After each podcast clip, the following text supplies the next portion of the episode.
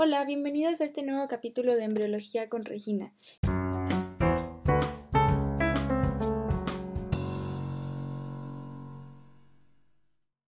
El día de hoy, en este quinto capítulo, vamos a hablar sobre la gastrulación y la neurulación y por último vamos a platicar de los efectos del cierre del tubo neural. Para comenzar, vamos a definir qué es gastrulación. La gastrulación es el proceso por el cual se van a formar las tres capas germinales, que es ectodermo, mesodermo y endodermo. Para saber cuándo se da la gastrulación hay que tener en mente que la única fecha clara que tenemos es la del primer día del sangrado de la mujer, porque el día de la ovulación puede variar. Entonces lo que van a hacer los ginecólogos es que a partir de la fecha que tenemos clara, de ahí se van a empezar a contar las semanas de embarazo. Entonces los libros van a decir que la gastrulación es en la tercera semana embrionaria, pero no es la de embarazo. Esta tercera semana de vida embrionaria va a equivaler a la quinta o la sexta semana de embarazo. Ahora sí, comenzando a hablar sobre la gastrulación como tal, vamos a iniciar que tenemos a nuestro disco bilaminar que es el hipoblasto y el epiblasto. Se va a empezar a formar una migración. Entonces, el epiblasto va a empezar a formar el factor de crecimiento de fibroblastos y moléculas BMP. Entonces, eso va a empezar a hacer que se forme un nodo primitivo, que es una marca. Luego este se va a hacer profundo y se va a convertir en la fosita primitiva, que va a ser más honda. A partir de esta fosita primitiva va a salir una línea que se llama línea primitiva, que cuando se hace onda se va a convertir en surco primitivo. Después, estas células del epiblasto a nivel del surco van a empezar a bajar y van a sustituir al hipoblasto. En ese momento, el hipoblasto va a cambiar de nombre y se va a llamar endodermo. De ahí mismo van a migrar unas células hacia en medio y van a formar una tercera capa que no existía, que ahora se va a llamar mesodermo. Y al epiblasto, este va a modificar sus células a partir de las beta-cateninas y se va a formar así el ectodermo. Estas células se van a volver aún más cilíndricas. Entonces ahora vamos a imaginarnos como un plato ovalado un poco alargado que va a tener tres capas.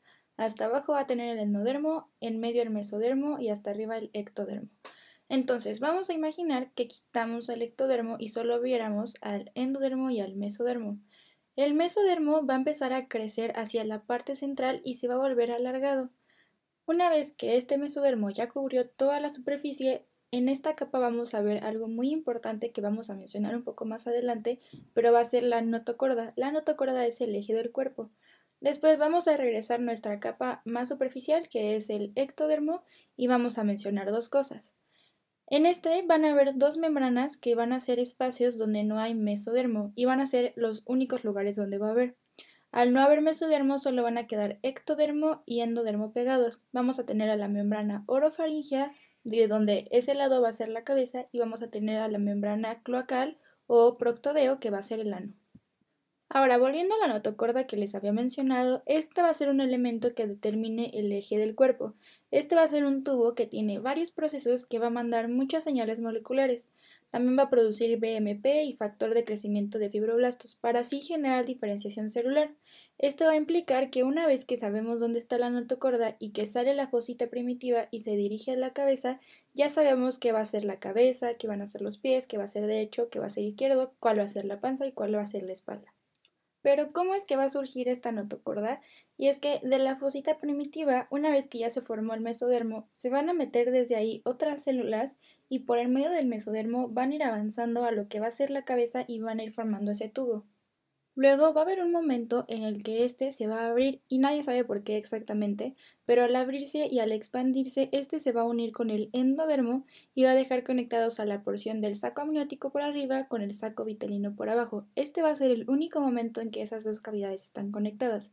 A esa conexión la vamos a llamar canal neuroentérico, pero ya después se va a volver a unir. Al abrirse de esta forma se va a llamar placa notocordal y cuando se vuelve a cerrar ya se convierte en notocorda o también le podemos llamar tubo notocordal.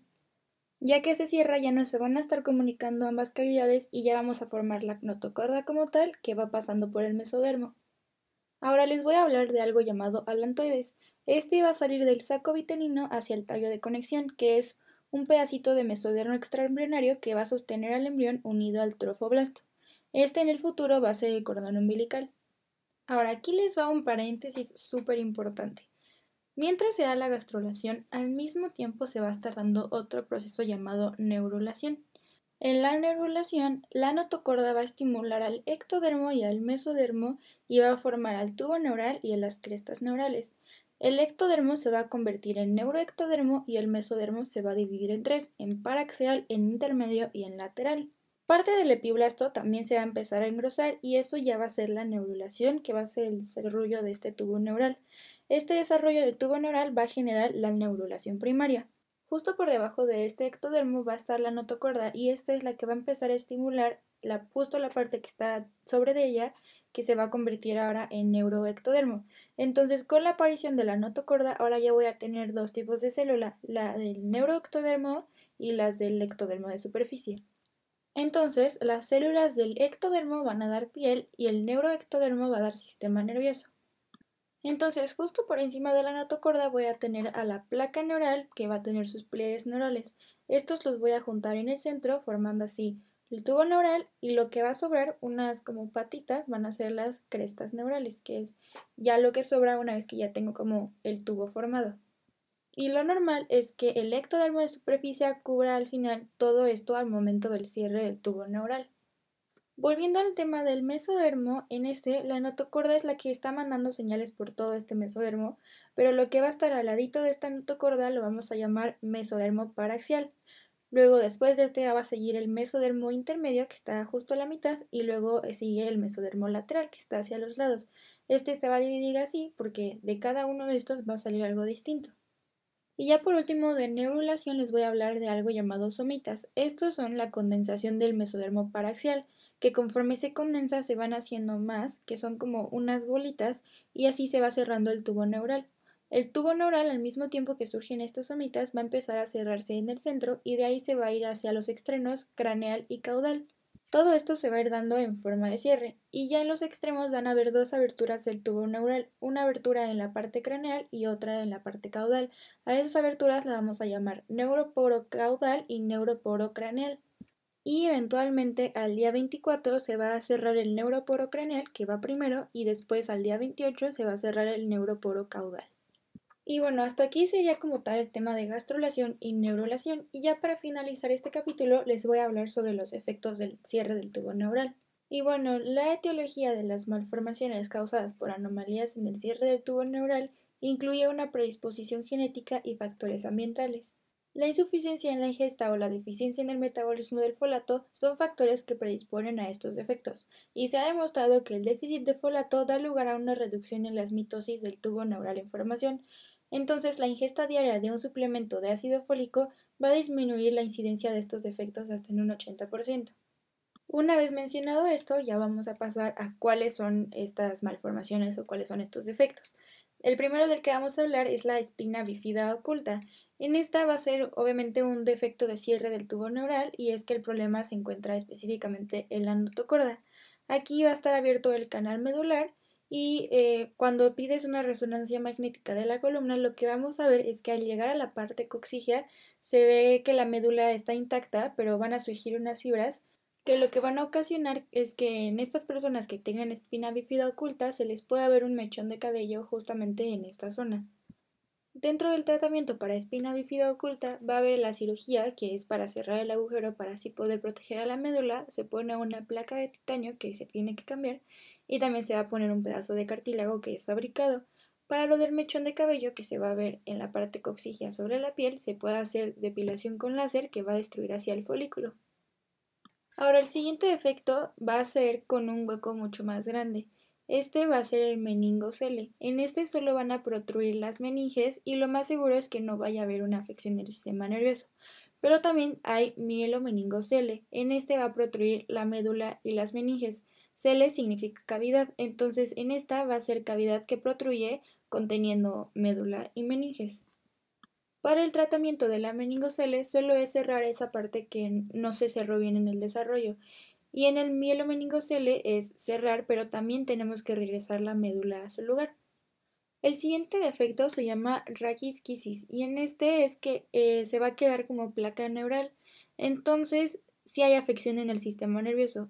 Este sí es compatible con la vida solo si es en el poro caudal. En este no se va a desarrollar la médula, entonces no va a haber función en los miembros inferiores. El siguiente efecto va a ser la anencefalia o la merencefalia, y en este es que no hay gran parte del encéfalo ni huesos del cráneo. Esto se va a dar cuando no se cierra bien el poro cefálico y va a depender del grado de lo que no se haya formado. Y por último les voy a hablar del teratoma sacocoxigio y este va a ser un tumor que está hecho de varios tejidos. Va a tener células de las tres capas germinales de ectodermo, mesodermo y endodermo. Se debe de ver lo invasivos que son. Y es que mientras más adentro esté, más maligno se mueve. Entonces este se debe de quitar y también se puede considerar la quimioterapia. Este va a ser un trastorno de diferenciación celular. Ahora les voy a mencionar algunos factores de riesgo para que se den estos defectos del cierre del tubo neural. Uno de ellos es la hipertermia de la mamá. Esto se va a dar por meterse a sauna, a jacuzzi y es por eso que no se debe de hacer durante el primer trimestre. También puede ser la obesidad y la diabetes materna. También puede tener un origen teratogénico por Bactrim, por carbamazepina, fenitoína, fenobarbita, hiperimidina o solventes. También, como les había mencionado anteriormente, puede ser por mutaciones en las vías de los folatos. Y es que muy pocas mujeres planean su embarazo y luego empiezan a tomar el ácido fólico ya que se cerró el tubo neural, pero sigue siendo muy importante tomarlo. También puede ser por secreción de alfa-fetoproteína y acetilcolinerasa. Eso se puede detectar en la sangre materna. Y bueno, esto sería todo por el capítulo del día de hoy. Muchísimas gracias por escucharlo y nos vemos en el siguiente capítulo para hablar sobre la placenta y sus anexos. Y por último, platicar sobre las malformaciones de las placentas. Muchas gracias.